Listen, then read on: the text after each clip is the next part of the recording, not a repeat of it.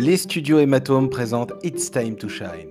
Aujourd'hui, c'est le moment de briller en parlant un peu d'histoire. Mais attention, il s'agit d'histoire pour adultes. Si aujourd'hui il est plus facile de parler de sexualité, cela n'a pas toujours été le cas. Cela ne veut pas dire pour autant que la création des premiers jouets est récente. Vous pourriez même être surpris par la suite de ce podcast. Nous allons remonter en 40 avant Jésus-Christ, avec l'apparition de ce que nous pourrions appeler le premier vibromasseur. Nous le devons à une grande reine d'Égypte. Vous l'avez certainement compris, il s'agit de Cléopâtre.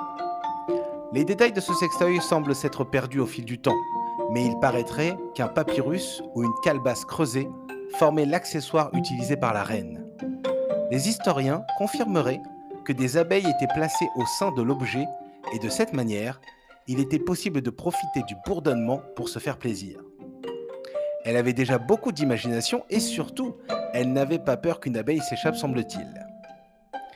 Rapprochons-nous de notre époque jusqu'en 1883, où le docteur Joseph Mortimer Granville inventa le premier vibromasseur électromécanique. Baptisé percuteur mécanique à ressort, cet objet, qu'on pourrait sortir d'un cabinet de torture, fonctionnait à la pression hydraulique ou grâce à une pédale. À l'origine, le marteau de Granville était utilisé pour soigner les femmes atteintes d'hystérie. Une technique mise en place depuis le XVIIe siècle et permettant de traiter la frustration sexuelle via la masturbation. Mais l'objet a vite dépassé son rôle initial.